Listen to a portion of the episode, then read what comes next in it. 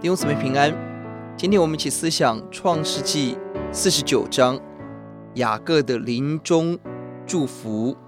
这一章圣经当中，雅各对十二个孩子逐一的祝福，逐一的预言，带着神给他的权柄，有责备，有鼓励，而每个祝福将来都成就了。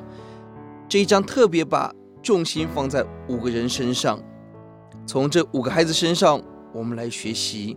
流便是长子，却因着情欲而失去了长子的名分；西缅跟利未因着愤怒凶杀而失去了他们应当承受长子的祝福；而第四个儿子是犹大，他的悔改跟勇敢使他承接了神给以色列长子的祝福；而约瑟的圣洁跟其他弟兄。迥然不同，有神同在的，得着了双份的祝福。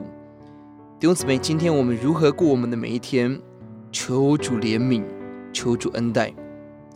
而这一章经文很宝贵的一节经文，在第十节提到了：圭不离犹大，杖必不离他两脚之间，直到细罗来到，万民都必归服。这个经文是雅各给。犹大的祝福，而这不单关乎一个家庭，更是一个强壮的国家，更是关乎万民。这个细罗平安者，显然提到的是耶稣基督。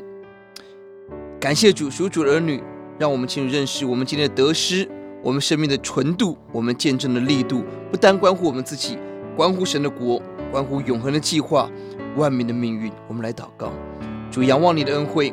呼求你帮助我们谨慎的过每一天，除去我们里头的情欲，除去我们里头的凶杀，让我们真实的悔改，跟随耶稣，加入神的计划，迎接上帝的复兴。听我们的祷告，奉耶稣的名，阿门。